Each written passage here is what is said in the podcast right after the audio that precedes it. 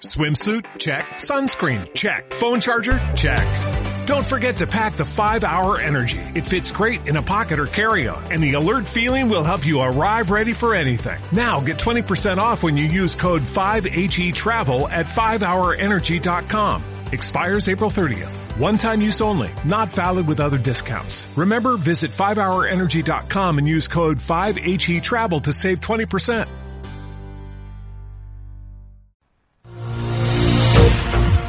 Metódica, programa de actualidad, análisis y debate para acercarnos al acontecer político y actual de Medellín, Antioquia, Colombia y el mundo.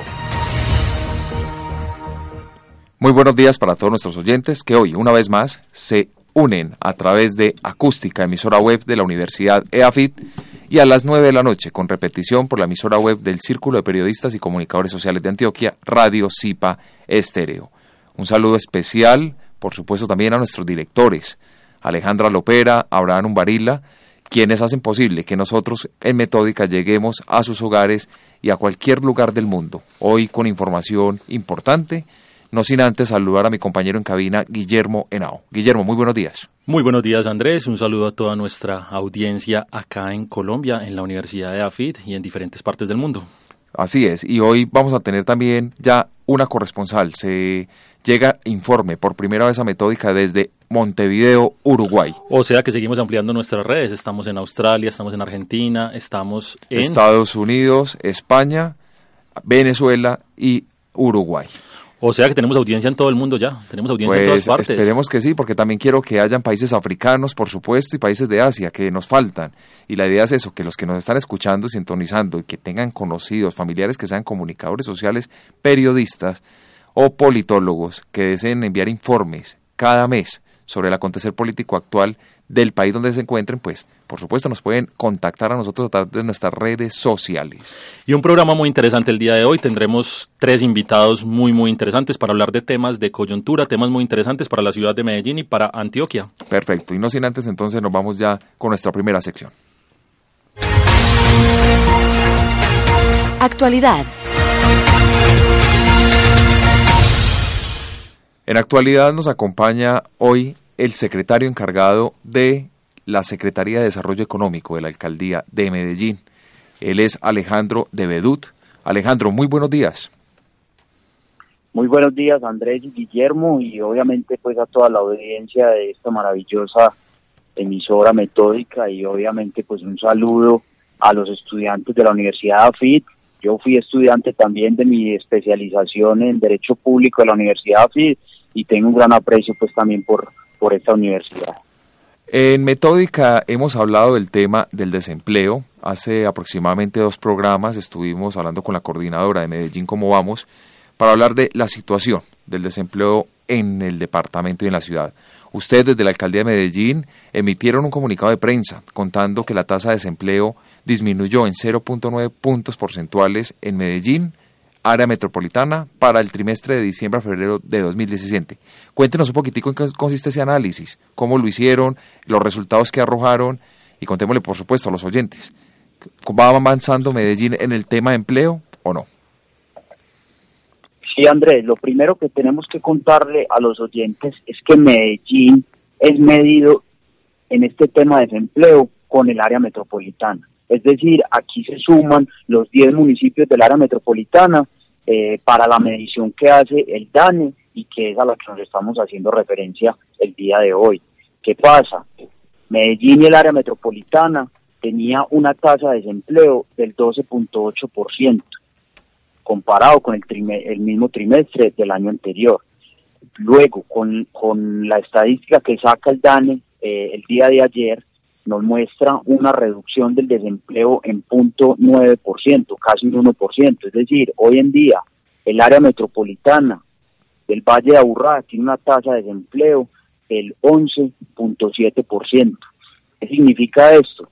Que algo está pasando en el área metropolitana, no solo en Medellín, eso hay que dejarlo muy claro, porque nosotros hasta el momento el DANE mide las áreas metropolitanas de Colombia y obviamente pues las ciudades independientes y obviamente pues la ciudad de Bogotá. Estamos en el puesto número 12 dentro de las ciudades que son medidas, dentro de las, digamos, eh, áreas metropolitanas de, Colombia. Y eso es un dato interesante. ¿Por qué? Porque si vemos la tasa de desempleo puntual de Medellín, la tenemos en un 9.4% la tasa de desempleo.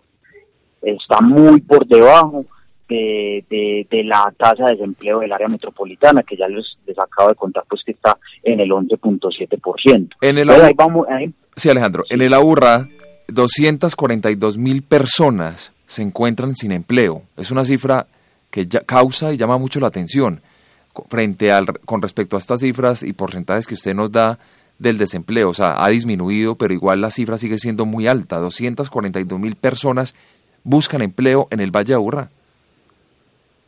Eso es totalmente cierto y, más aún, el 20% de esas 200 mil personas que están desempleadas, el 20% son jóvenes y son mujeres en su gran mayoría. Entonces ahí nosotros desde la Secretaría de Desarrollo Económico estamos haciendo todas unas estrategias para dinamizar realmente la economía en esas comunas que tienen la tasa de desempleo más alta y donde, y donde hay, hay, hay grupos más vulnerables. Para ponerte un ejemplo, la Comuna 1, Santo Domingo, o el popular número uno tiene una tasa de desempleo del 14.1%, mientras que el poblado, que es la comuna 14, tiene una tasa de desempleo del 5%.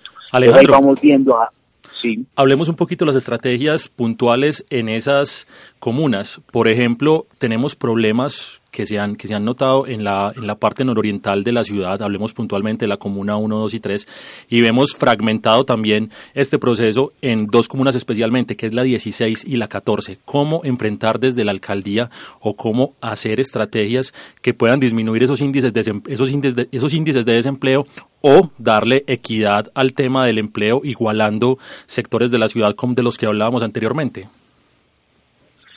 Sí, mira, el mes anterior sacamos una estrategia que se llama Buscando Talento. ¿Qué es Buscando Talento? Es unir al sector público y al sector privado, que Medellín es muy fuerte en eso, hay un gran acompañamiento del sector privado, no es como digamos una ciudad como Bogotá, en donde el sector público va por un lado y el sector privado va por otro. Eso es una gran ventaja que tiene la ciudad. Entonces lanzamos la estrategia Buscando Talento, que es priorizamos cinco comunas, que ya se las voy a decir, basados en la tasa de desempleo, y en estas cinco comunas lo que hicimos fue llevar una oferta que tenemos en la Secretaría de Desarrollo Económico, cerca de 30 mil millones de pesos en diferentes programas y proyectos. Te los menciono.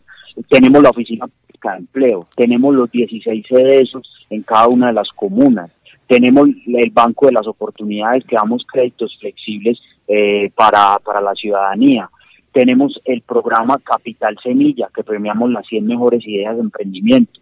Tenemos el proyecto Parque del Emprendimiento, que es un, lugar de coworking en donde los emprendedores pueden empezar a acelerar sus modelos de negocios. Tenemos el proyecto En Planta, que es para el sector textil y moda y preparar la ciudad para Colombia Moda.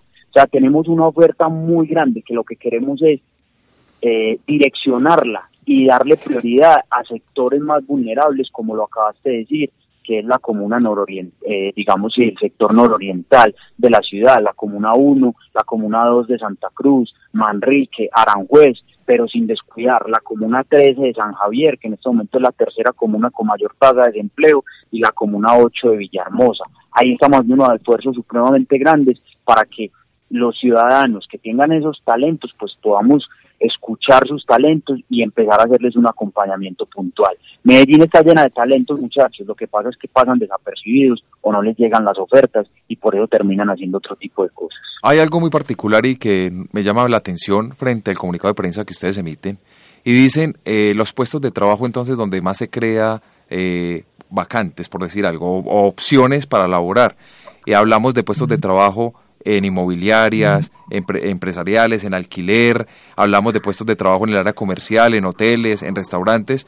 Entonces ahí se incrementa el empleo, pero mi pregunta es, ¿qué está pasando entonces con los profesionales, las personas que van a la universidad, los que son especializados, los que tienen doctorado?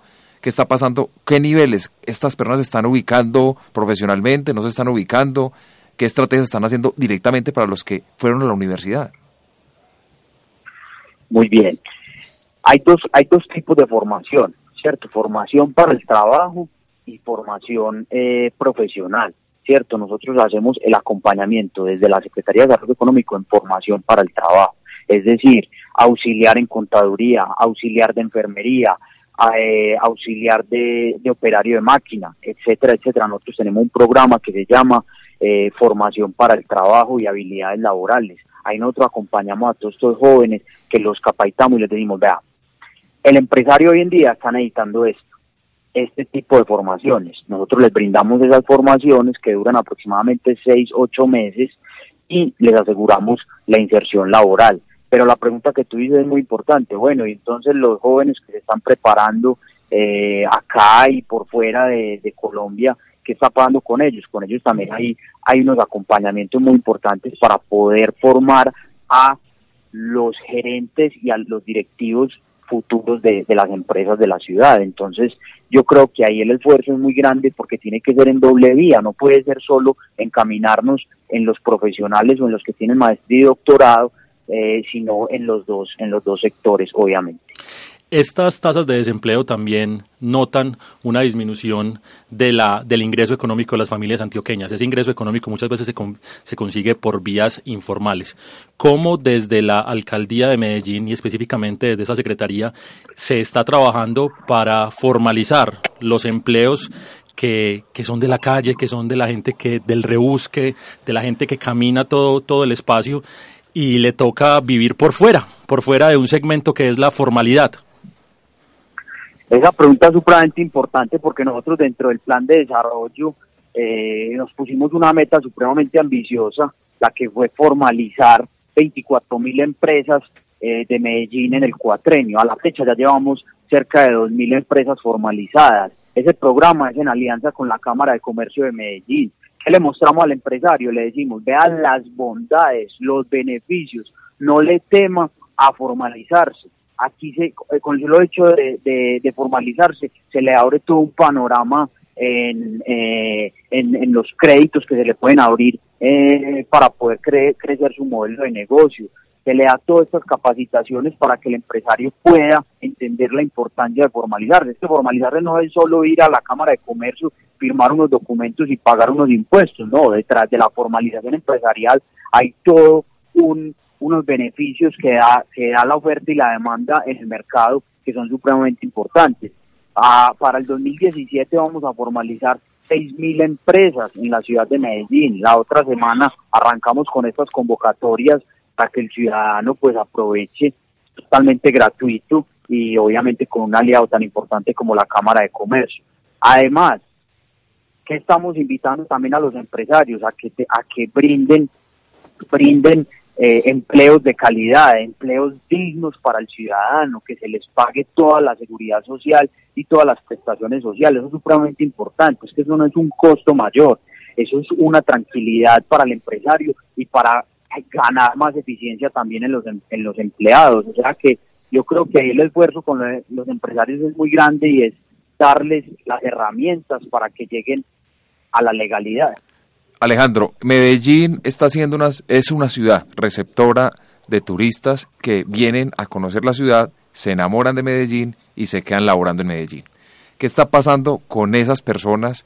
Vemos comunidades de venezolanos, de cubanos, de franceses, de italianos, que vienen, se quedan por turismo, algunos no, y ellos también están buscando empleo. Entonces, ¿qué opciones tenemos de empleo para ellos? ¿O cómo es la dinámica con ellos, como extranjeros, y muchos de ellos indocumentados? Tienes toda la razón. Te voy a poner un ejemplo. Nosotros en los CDSOs, eh, especialmente en el CDSO de Guayabal, tenemos unos acompañamientos que estamos haciendo a emprendedores venezolanos que traen eh, algunos productos y algunas estrategias que tenían ellos en Venezuela y hemos venido acompañando a esta comunidad venezolana en los temas de emprendimiento. Eh, para darte un dato, tenemos más de 30, más de 30 venezolanos acompañados desde el CESO de Guayabal, en donde les hacemos acompañamiento en temas financieros, en, en acceso a mercados.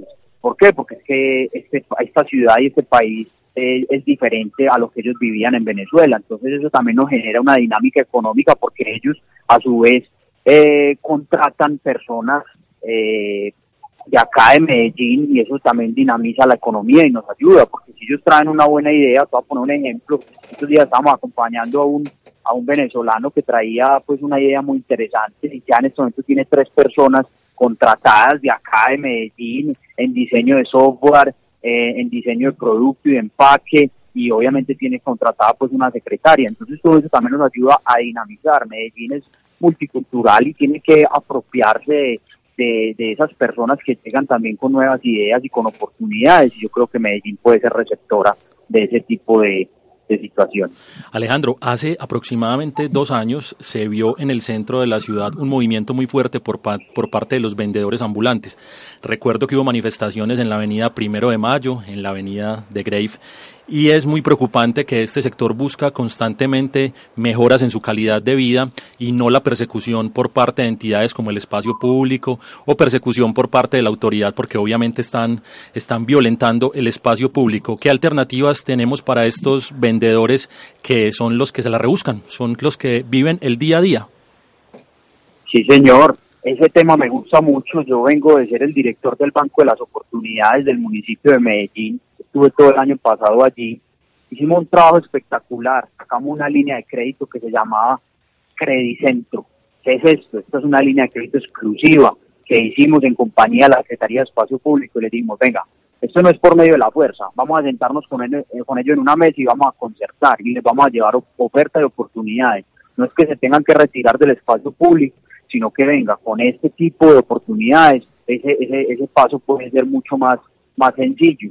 Entonces sacamos una línea de crédito, acompañamos más de 2.000 más de 2.000 carretilleros, vendedores ambulantes y demás, eh, para que en ciertos parques de la ciudad, en torno a toda la estrategia que tiene nuestro alcalde Federico Gutiérrez eh, de la recuperación del centro, logramos un impacto supremamente importante. De hecho, en este momento estoy aquí en la Plaza de Botero, que hoy vamos a lanzar el proyecto, eh, el proyecto de, del centro de la ciudad, el alcalde lo, va, lo va a anunciar en este momento.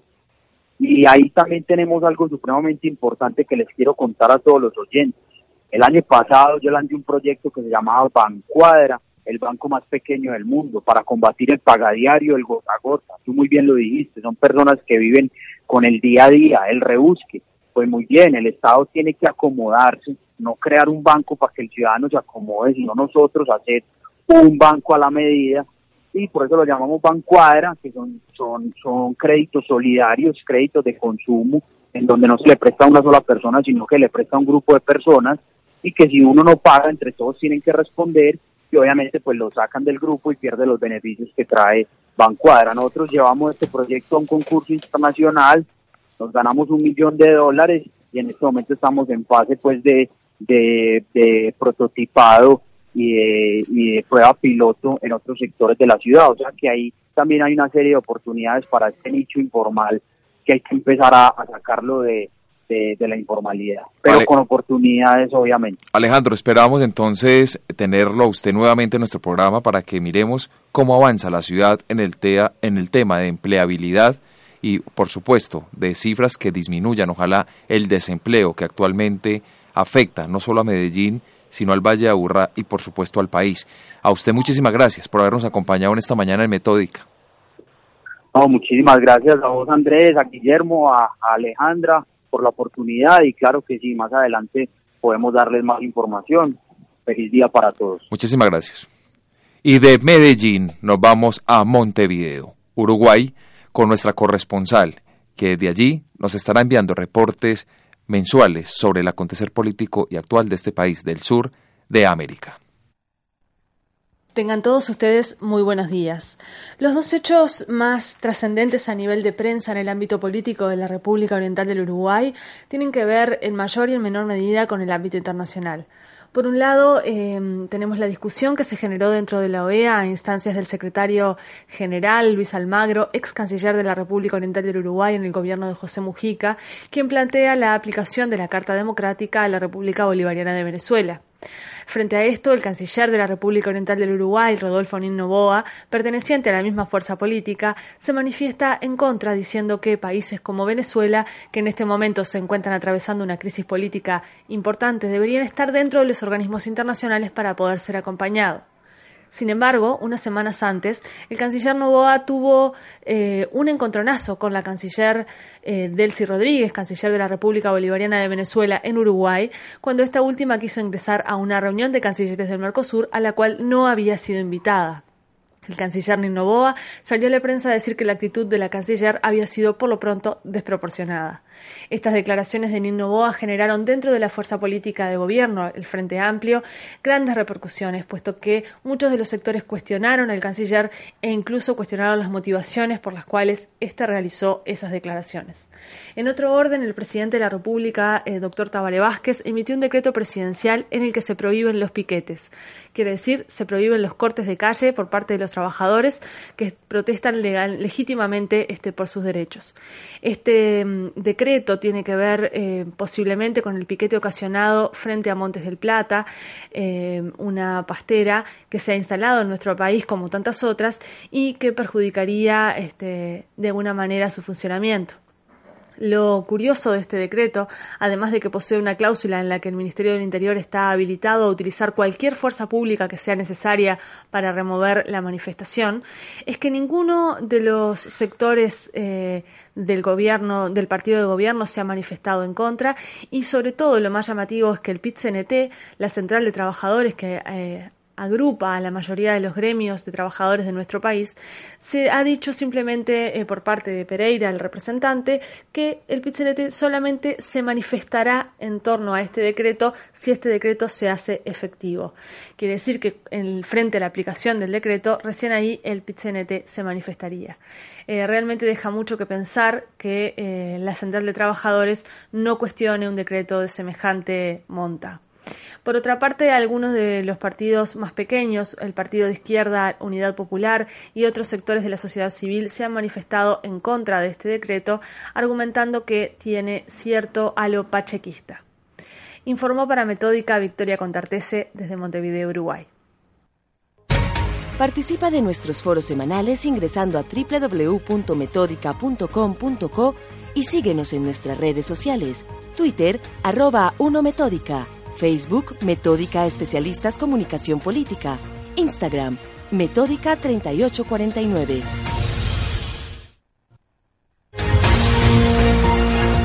Análisis y debate semanal.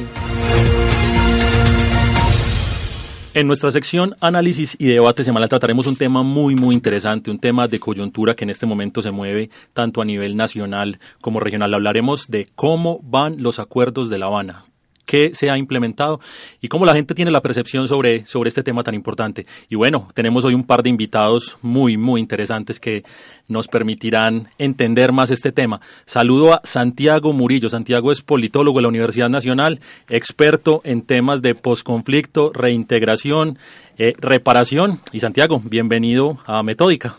Eh, bueno, un placer es mío estar aquí, hacer parte de este excelente espacio universitario de debate, de reflexión un saludo a mi compañero Juan Espinal y a nuestro otro compañero Andrés. Bueno, y en el otro lado de la mesa tenemos a Juan Espinal, conocido, amigo de la casa. Juan próximamente va a ser candidato a la Cámara de Representantes. Juan, bienvenido a Metódica. Un saludo muy especial a todas las personas que nos escuchan, un saludo a la universidad, muchas gracias por la invitación al programa, a Andrés eh, Cano, muchas gracias, Alejandra, y a Santiago que está acá en la mesa de trabajo, muy, muy contento de estar por acá compartiendo todos estos temas. Es bueno precisar que el Metódica no solo se sintoniza a través de la emisora web de la Universidad de AFID, sino también a través de la emisora web del Círculo de Periodistas y Comunicadores Sociales de Antioquia, hoy a las 9 de la noche. Entonces, para que lo tengamos muy presente, ustedes también informen a quienes los quieran escuchar que estamos en las dos emisoras y, por supuesto, para llegarle a más ciudadanos, para formar ciudadanos en temas políticos y de comunicación política. Bueno, para comenzar entonces, hubo la firma de un acuerdo, se firmó un acuerdo y se han dado unos avances. Hay unas inconformidades por parte de la gente, hay algo que se ha cumplido y algo que se ha incumplido. Juan, ¿qué se ha cumplido de lo acordado en La Habana y qué se ha incumplido de lo acordado en La Habana? Bueno, eh, pues lo que hemos visto es que El gobierno ha presentado por medio del Fast Track ante el Congreso de la República algunos actos legislativos que harán parte del bloque de constitucionalidad, el tema de amnistía, la permanencia de los acuerdos durante los próximos tres periodos de los presidentes de la, de la República y la justicia especial para la paz, que para nosotros realmente es un tema que nos preocupa fuertemente y este primero de abril, el próximo sábado, vamos a salir a marchar para protestar en contra de Juan Manuel Santos por esto que se ha, que se ha aprobado en el Congreso de la República. Santiago, ¿qué se ha cumplido de lo que se firmó en La Habana y qué no se ha cumplido? Bueno, eh, Memo, primero hay que hacer una salvedad y es que todo proceso de posacuerdo, teniendo en cuenta que en noviembre del 2016 se firma eh, finalmente el acuerdo final entre FARC y gobierno, requiere de unos tiempos eh, y unos procesos de estabilización institucional dentro de lo que es la teoría del desarme, el desescalamiento, la dejación y la reintegración, se conoce como el holding pattern o las medidas de estabilización institucional. En ese orden de ideas, el debate tiene que asentarse más desde lo antropológico y es ver cómo se está definiendo institucionalmente las rutas de implementación para ese goce efectivo de derechos que cada vez se ve más difuso en lo que es la conceptualización de paz. Porque para nosotros los colombianos el concepto de paz se ha visto eh, conceptualizado desde la guerra. O sea, que entendemos es la paz por la ausencia de guerra y no la paz, como ese, e, e, esa relación armónica entre el individuo y el territorio. ¿sí? Más que incumplir o cumplir, yo creo que han existido unos vacíos y una falta de comunicación en el gobierno nacional. De entrada yo he manifestado que dentro de la ética la comunicación política fue muy desacertado que el proceso se denominara diálogos de paz con las FARC o diálogos de paz en La Habana, Cuba, ya que la dejación, el desarme y la reincorporación de las FARC a la vida civil no nos garantizan en ningún momento la paz, nos garantizan la demovilización de ese grupo y el desescalamiento del conflicto. Se ha incumplido es más en términos, yo diría, eh, políticos, el cómo se está acomodando la territorialidad desde lo local. Para mí es la gran deficiencia del proceso. Tenemos entidades territoriales con unas deficiencias institucionales muy marcadas, categorías quinta y sexta, que es la gran mayoría de nuestros municipios en el país, los cuales no están preparados y adecuados para recibir esas medidas de estabilización que provean y nos den la implementación. Respecto a justicia especial para la paz, y los mecanismos de verificación y monitoreo, yo creo que debemos eh, hacer preguntas más puntuales para no quedar como en el aire sobre qué es lo que ha incumplido en este ámbito. Juan Espinal, hasta ahora van una serie de, de, procesos en el territorio y usted que es un conocedor del territorio antioqueño y que tiene la posibilidad de caminarlo cada fin de semana, ¿cómo ha visto ese avance del posacuerdo en el territorio, con la gente, en las diferentes zonas, el Urabá antioqueño, en el nordeste, en el norte o en la tierra suya que es el suroeste? Claro. En el suroeste realmente eh, no hay una zona de, de, agrupamiento de las, de las FARC, pero sí tenemos contacto con muchos amigos, específicamente en Dabeipa, donde se han presentado una serie de preocupaciones. Incluso el gobernador de Antioquia, el doctor Luis Pérez, lo ha manifestado. Y es que los señores de las FARC que están en esos centros de agrupamiento, pues han citado a personas de juntas de acción comunal, a los mismos concejales, están transitando por el municipio como, como si nada, sin ningún control, y realmente eso no, nos, nos, ha preocupado mucho. Y estas eh, declaraciones y estas denuncias se han presentado directamente en el Congreso de la República por la bancada del Centro Democrático. En Urabá muchas personas están preocupados también, los finqueros, los empresarios bananeros también están preocupados. Y allá en Urabá hay un problema también muy, muy complejo y es el tema de la restitución de, tierras.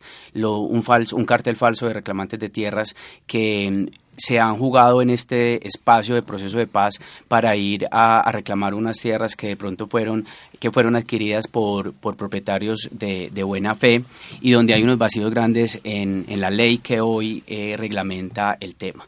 Entonces uno cuando sale a, a las subregiones, cuando habla con los ciudadanos, pues los ciudadanos realmente, como dice Santiago, yo creo que hay una falta de comunicación.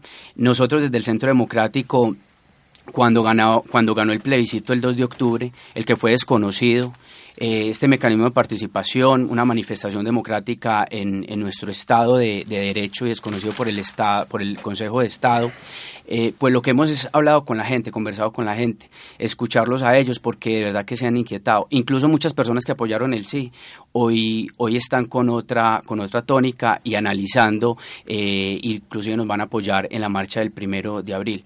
¿Por qué? Porque votaron, todos tenemos anhelo de paz Yo soy un convencido de la paz.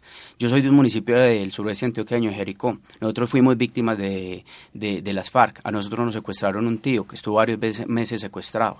Y creemos en una paz, pero una paz con justicia, una paz obviamente verdadera, una paz donde estos tipos que cometieron delitos de lesa humanidad vayan a la cárcel. ¿Cierto? Y hoy no van a ir a la cárcel. Hoy los acuerdos están para que vayan directamente al, al, Congreso. Entonces yo creo que todas estas circunstancias han llevado a la comunidad, y ya tenemos una comunidad obviamente más culta, que lee más las redes sociales, a todas las personas les llega la información, entonces la gente está preocupada, Colombia está preocupada por lo que hoy se está eh, terminando de negociar entre, entre el gobierno Santos. Y aquí hay otro tema.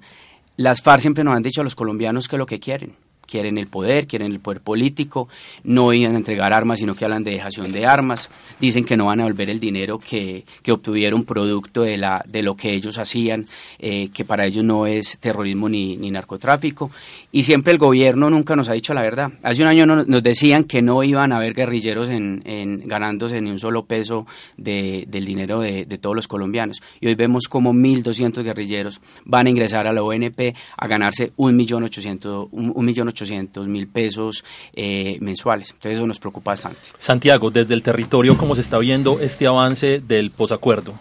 Eh, bueno, em, me gustaría hacer unas precisiones respecto a lo que habla Juan, porque esa misma comunicación y ese tráfico de, de, medios que hemos tenido en el país, sumado a la facilidad que nos ofrecen las redes sociales, también genera ciertos tabúes y barreras o cortinas de humo de la información. Me gusta mucho hacer la claridad del millón ochocientos porque es algo que hemos insistido dentro de la institucionalidad para aclararlo.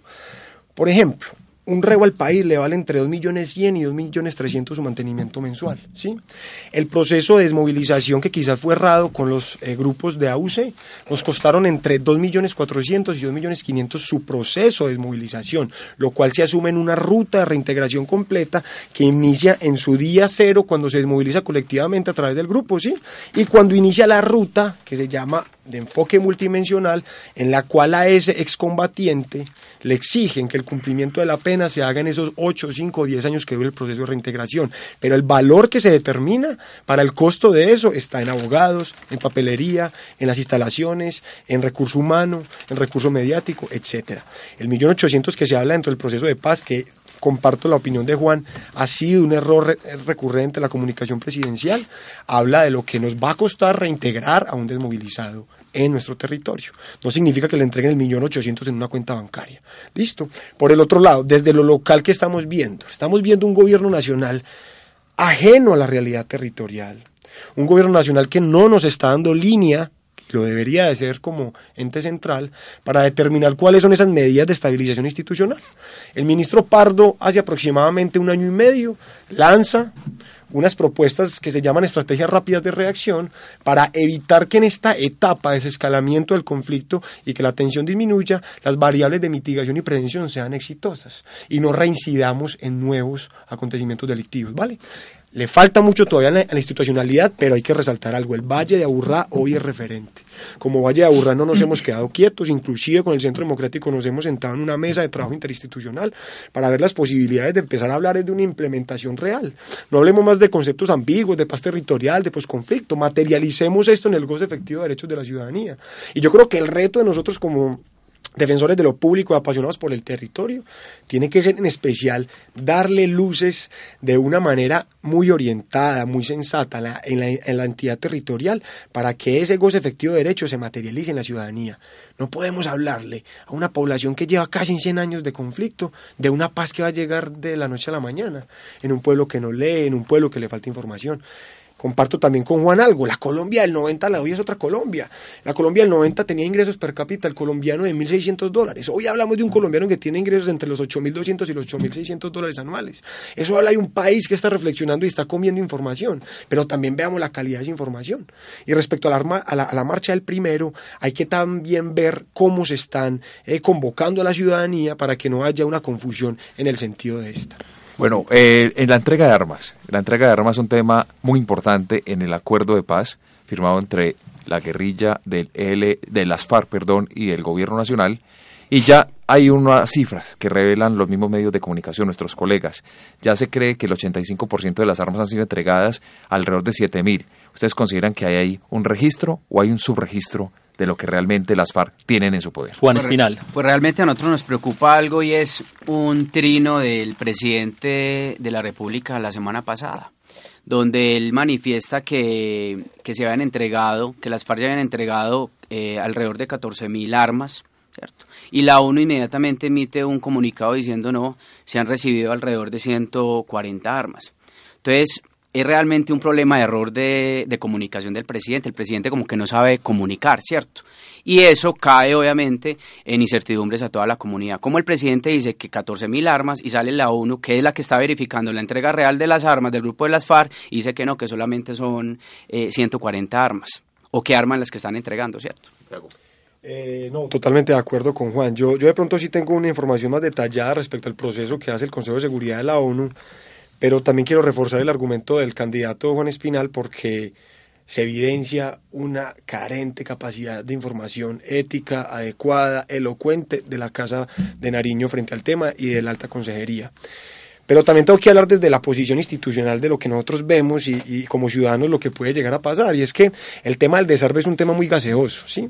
Los mercados de armas, eh, que la gran mayoría son negros en el mundo, tienen una amplia capacidad para borrar, como así se dice, el serial o la peca que tiene eh, el arma, revólver o fusil.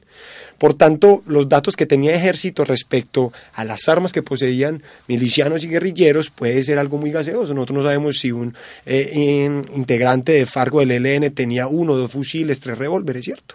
Es más en lo que declara la desmovilización colectiva, lo que sea. Hoy se habla de unas 7.000, 8.000 armas entregadas. Hablamos de una media de 20.000 eh, uniformados que están haciendo de las filas de la guerrilla, de los cuales tenemos de esos unos 7.000 milicianos y otros en sector rural.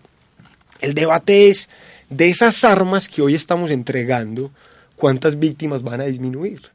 Hay que dejarle claro a los oyentes de que la paz no se fía como la guerra. ¿Cómo así? Cuando tú inicias un proceso de construcción de paz, las escuelas, las vías y esa implementación del goce efectivo de derechos no nos lo fían, hay que pagarlos ya, necesitamos la plata ya. Necesitamos un sistema general de participación que nos dé destinos de libre destinación para esa implementación y necesitamos un sistema general de regalías que sea mucho más laxo en esa inversión de, de proyectos. Un tema muy controversial, por cierto, que vamos a tratar dentro, dentro de poco. Entremos de una vez a ese tema se habla de un presupuesto para el, para el posacuerdo, un presupuesto para el posconflicto. El mismo Rafael Pardo habló hace pocos días que había déficit, no se ha logrado recaudar todo lo que se necesita y sabemos, como dice Santiago, que la paz requiere un gasto. Hubo una reforma tributaria en la cual se obtuvo una serie de dineros que, según lo que nos informan, van a ser destinados a unos rubros específicos. ¿Qué tan cierto puede ser que esos rubros se conviertan en rubros para el posacuerdo? Juan Espinal. Permítame primero, eh, Memo, hablar de algo que comparto con Santiago y es la preocupación con el tema de las armas. Y regreso al tema de los guerrilleros que van a estar en la UNP y es como a los guerrilleros que van a estar en la UNP van a tener dos funciones primordiales y es van a ser los escoltas de todas las personas que, que, son protegidos por el Estado, por algún nivel de riesgo. Entonces estas personas les van a entregar un arma que va a ser legal, un arma del Estado. Eso es bien preocupante. ¿Cierto? Es bien preocupante. Y seguro, y segundo, esas personas que van a estar en la UNP, que alrededor de 200 personas que van a estar en la parte administrativa, van a tener acceso a toda la información personal, familiar, trayectoria pública, eh, desarrollo privado de todos los de todos los personajes que hacen parte y que están protegidos por la UNP. Simplemente como para dejar eh, esa, esa reflexión.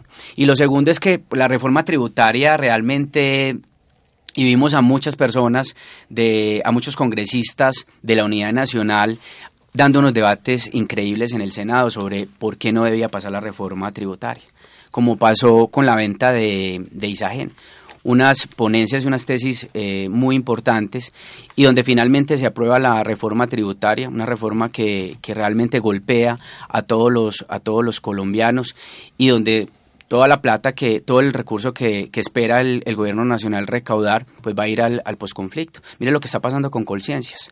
El, los dineros de Colciencias a, a hacer mantenimiento a vías terciarias una institución de la categoría de conciencias que tiene que estar promocionando en la investigación y, la investigación a todos los estudiantes en, la academia y, proyectando a las universidades a nivel internacional. Entonces, realmente la reforma tributaria, todo lo que el gobierno espera recaudar a raíz de esta reforma tributaria, pues también nos deja grandes preocupaciones. Santiago, el costo del posconflicto, ¿de dónde se va a obtener un dinero que hasta ahora no está y que es gaseoso desde lo que habla eh, Rafael Pardo? Está muy difuso, inclusive hay que hacerle una claridad a la ciudadanía y es que el Ministerio del Posconflicto no existe. Es, es una asesoría que tiene el gabinete presidencial, sí sí, por eso nunca se mencionó, por eso se menciona a Rafael Pardo. Y por eso insisto en algo, ha sido recurrente la falta de comunicación de, la presidencia de la República. Ahí le ha faltado también al alto comisionado Sergio Ramillo ser un poquitico más, digamos, eh, aportante en la metodología. Pero ustedes saben que el Sistema General de Participaciones tiene unos recursos destinados específicos para municipios cuya categoría tienen dificultades y tienen una dependencia directa, ¿sí? El sistema general de regalías le da más flexibilidad y es ahí donde yo veo una oportunidad. Pero vuelvo a insistir, si el gobierno no aclara que esa llamada paz estable y duradera es que nuestras entidades territoriales, municipio y departamento, tengan una claridad en sus inversiones y en el gasto social obligado que tienen que hacer, orientados al goce efectivo de derechos, más allá de la subjetividad de la paz o la ausencia de la guerra, va a ser muy complejo que la gente entienda de verdad dónde van esos recursos. Para mí, esa llamada paz o el, inicio del posacuerdo y la construcción de un posconflicto no es más de que nuestros recursos institucionales, municipales y departamentales estén priorizados y focalizados donde el Estado no ha podido hacerlo durante los últimos 200 años. Y de igual manera que las entidades territoriales asuman las causas profundas que ha tenido el conflicto, como lo tiene que asumir la ciudadanía ahí es donde eh, se, entre comillas, se dice, nos tenemos que tragar algunos sapos, ¿sí? Juan menciona el tema de la unidad de protección. Eso ahí tiene unos requisitos y unas variables para que se den de esa manera. Inclusive eso tiene que ir debate al Congreso de la República. Recordemos que en ese holding pattern, las medidas de estabilización, el Congreso juega un papel fundamental. El fast track hace parte de, esos trámites rápidos que se utilizan dentro de las corporaciones públicas para agilizar procesos y evitar la politización conceptual o epistemológica de dicho proceso. En vísperas a unas elecciones eh, que tienen unas características especiales en el país en 2018, es muy importante hoy saber que nuestros próximos candidatos a Cámara Jesus nuestros próximos candidatos al Senado y en el próximo presidente de la República, más allá de decirnos de dónde va a sacar la plata para la paz o para esa construcción de paz, necesitamos que nos diga cómo van a apalancar los municipios, porque así como hoy el proceso de paz nos da una oportunidad, me quiero devolver al 2012, cuando se saca la ley 1448 con su decreto reglamentario 4800, que es la ley de restitución de víctimas y reparación de tierras, la cual de una manera cuelga a los municipios de categorías cuarta, quinta y sexta, porque le entrega todo lo que tiene que asumir un territorio al alcalde municipios que tienen deficiencias institucionales, administrativas, políticas, donde tienen secretarios de despacho que desempeñan dos, tres y hasta cuatro funciones. Antioquia tiene 125 municipios, de los cuales 112 son categoría quinta y sexta. O sea que uno de los grandes retos que tiene Colombia es Antioquia. Antioquia ha padecido y vivido los mayores números del conflicto en el país. Por tanto, el reto de la implementación de esos acuerdos es ver nosotros cómo apalancamos municipios y de dónde vamos a potencializar recursos y capital humano para que esto sea real en lo local, en la dialéctica. 117 desmovilizados en Tumaco. Eh, se hicieron pasar, al parecer, por miembros de las FARC. ¿Estará ocurriendo lo mismo en otras zonas veredales del país? Pues realmente uno lo que ve es que hay un cambio de brazalete y eso sí nos preocupa más. El presidente Santos persiste en un acuerdo, en un proceso de acuerdo en Ecuador con el ELN y ellos siguen asesinando a nuestros, a nuestros militares, a policías y a ejércitos. Y lo mismo pasó en el proceso de paz con, las FARC. Problema muy preocupante, que estos tipos están cambiando de, brazalete. Y todos estos problemas terminan, eh, como le decía Santiago, que estoy de acuerdo con él, van a terminar asumiendo los alcaldes, los mandatarios locales. Mire, un municipio de esta categoría, con un presupuesto que aproximadamente está entre 5 mil, 10 mil millones de pesos, de ahí no pasa. Le pongo el ejemplo de mi pueblo, Jericó. El presupuesto de Jericó es de 4 mil millones de pesos, con todas las dificultades, con todos los problemas sociales. Y toda la carga y toda la carga de todos estos tipos de las FARC van a recaer directamente sobre las entidades territoriales ¿Por qué? Porque no tenemos presupuesto para el posconflicto como, como lo ha dicho el presidente, el presidente Santos. Pero es muy preocupante cuando llegan todas estas personas y esperemos si se, si se firma el, el, proceso de paz con el ELN, que lleguen otro, otro, otros, otro, otro, otros señores, otros actores, exacto. Entonces llega otra carga para los mandatarios territoriales. Santiago. Eh, yo por qué defiendo el proceso en términos generales, que es para mí, digamos, algo en contrario sensu con Juan, y es que en el proceso presidencial del expresidente Álvaro Uribe, el rótulo, la tipificación que se le da a las FARC es de un grupo terrorista.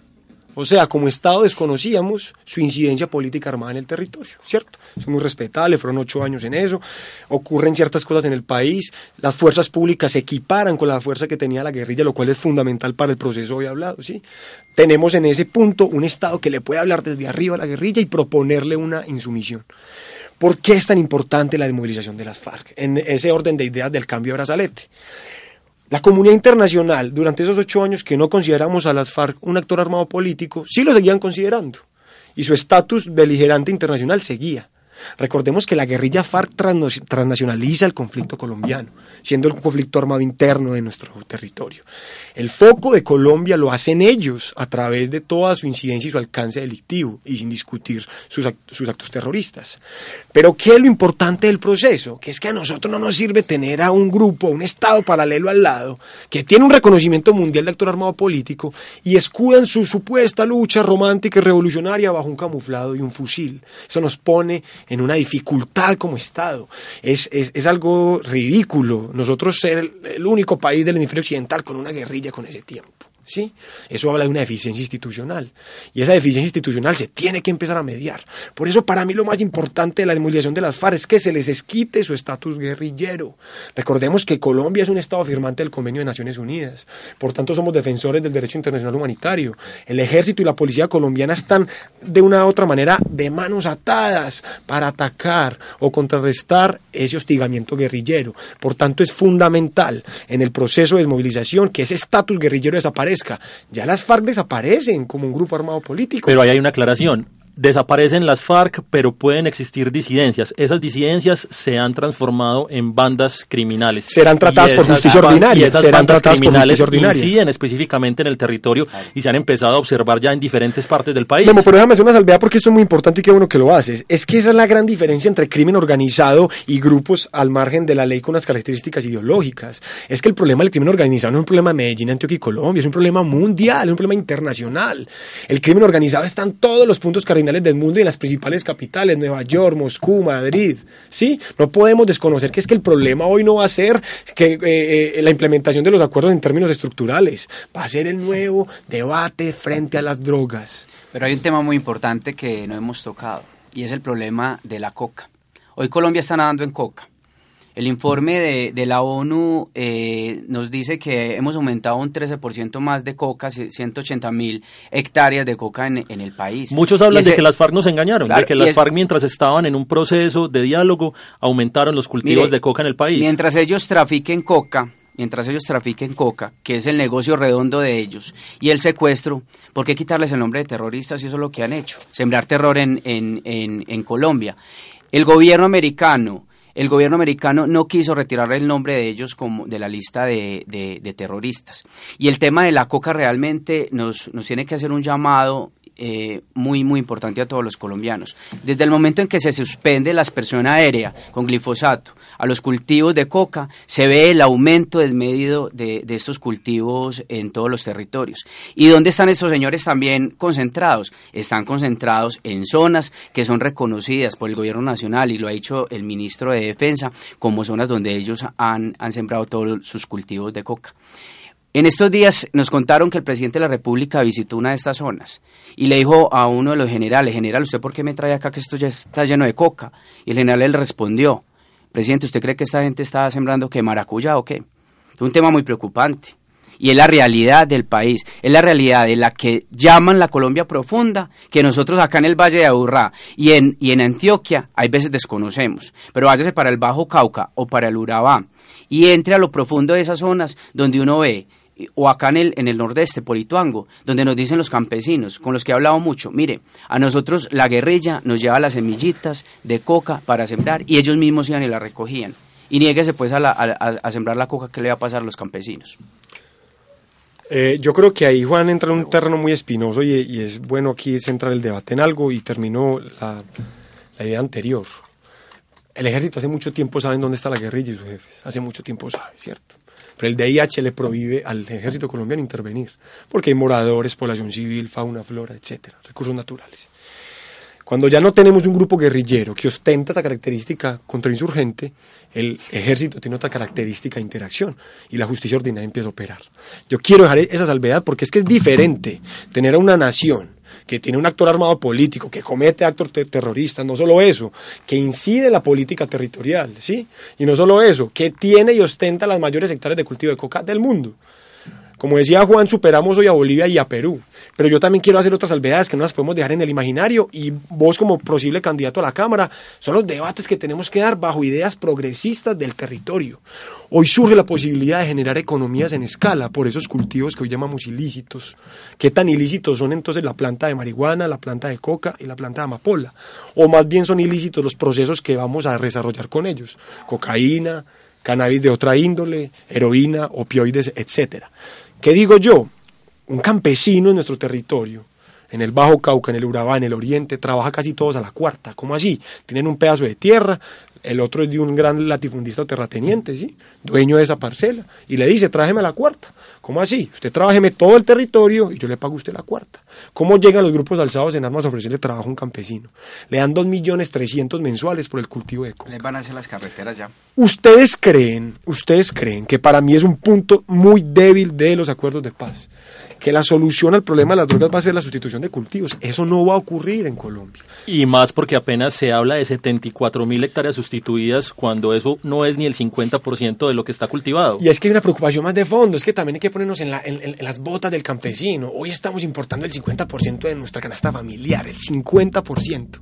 ¿Cómo le vas a decir a un campesino que hoy cultiva coca y por eso puede sostener su familia, que va a cultivar tomate si el Estado no le garantiza su extracción, su comercialización y la competencia competencia con grandes eh, eh, naciones que vienen industrializando su Por eso les van a hacer, a, las FARC les van, a, les van a hacer el negocio más fácil, les van a abrir las vías terciarias. Pero la FARC ya no existe. La FARC ya no existe. Aquí hay un tema muy importante que no podemos dejar a un lado y es el tema de la reincorporación de los niños y las niñas por parte de las FARC a la vida civil, la desvinculación de los niños y las niñas de, y adolescentes del país. ¿Qué está pasando con ellos? ¿Qué está pasando con los niños? ¿Quién está haciendo veeduría? ¿Quién está haciendo quién está revisando en las zonas veredales que efectivamente se esté cumpliendo o no la protección integral de los niños y las niñas que en algún momento fueron víctimas y que aún todavía son víctimas de la violencia? Juan Espinal. Pues ahí sí me gustaría que Santiago nos cuente un poco porque lo que uno ve como colombiano es que la promesa de las FARC es entregar los niños nuevamente y repararlos. Y la verdad, pues hicieron mucho, mucho, mucho medio comunicacional de que los iban a entregar, que iban a entregar a tantos, que tenían 14, que tenían 100, en fin, no sabemos la cifra exacta, pero los niños no lo hemos visto, como no vamos a ver las armas tampoco. Así de sencillo. Santiago. Eh, a mí siempre me gusta hacer una claridad del cómo llegan muchos de nuestros niños al conflicto. ¿sí? Les voy a poner un caso. Pueblo Bello Turbo en el oriente antioque, en el Urabá antioqueño, corregimiento de, de, Turbo es Pueblo Bello. Entre el 91 y el 93, los mercenarios de la finca de las Tangas, que era de los eh, AUC del Urabá. De las autodefensas de Córdoba. En cargo de los señores Castaños, ¿sí? Entran a una comunidad que se llama Pueblo Bello, que es un pueblo transitorio entre el 3 en la vía para, para eh, Arboletes y para, y es la única entrada que tenés a San Pedro de Urabá. Es una vía también de comunicación con Valencia, Montelío, no, es, es una zona estratégica y un corredor de movilidad. Un día llegó un grupo paramilitar y se llevó al hijo de doña Enaida, ¿sí? Se lo llevó, doña Enaida me llevó a su hijo, lo recluté, tenía 14 añitos. Al otro día vino la guerrilla y le reclutaron a su sobrino que tenía 13 años. ¿sí? Nosotros como colombianos estamos viendo algo y es que esos que hoy llamamos desmovilizados, hace 10 años eran unos niños que fueron reclutados forzosamente en territorios donde había ausencia del Estado y durante 10 años estuvieron por fuera de lo que es la iglesia, la educación, la familia, la escuela. ¿sí? Los valores esenciales del núcleo del Estado que es la familia. No lo tuvieron. Tuvieron a una persona que le daba órdenes, ¿sí?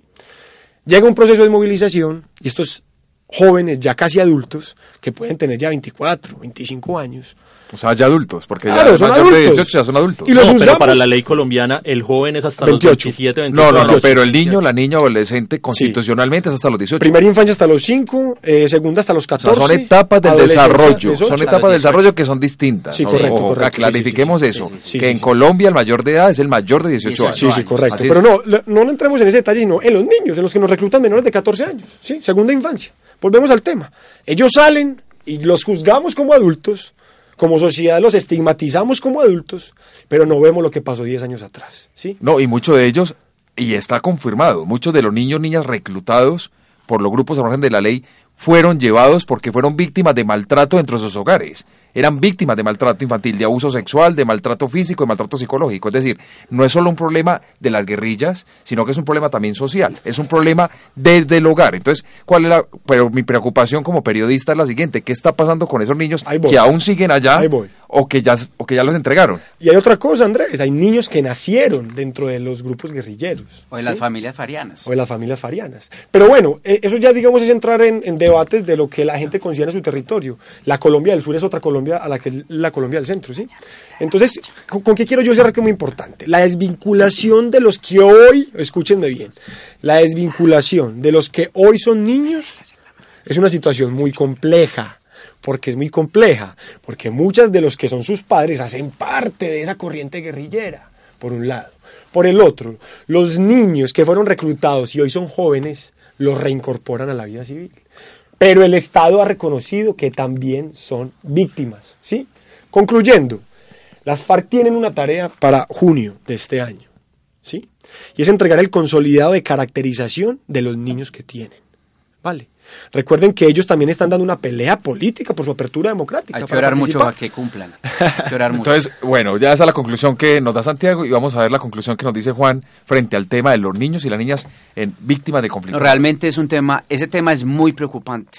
¿Por qué? Porque ellos tienen, ellos están en la obligación, es una obligación con todo el con todos los colombianos para que nos digan, como dice Santiago, cuántos niños tienen ellos en las filas y cómo ingresaron estos niños a, la, a, la, a las FARC que eso es muy importante. ¿Por qué? Porque hay un tratamiento diferente a los niños que hacen parte de las familias que han sido históricamente farianas.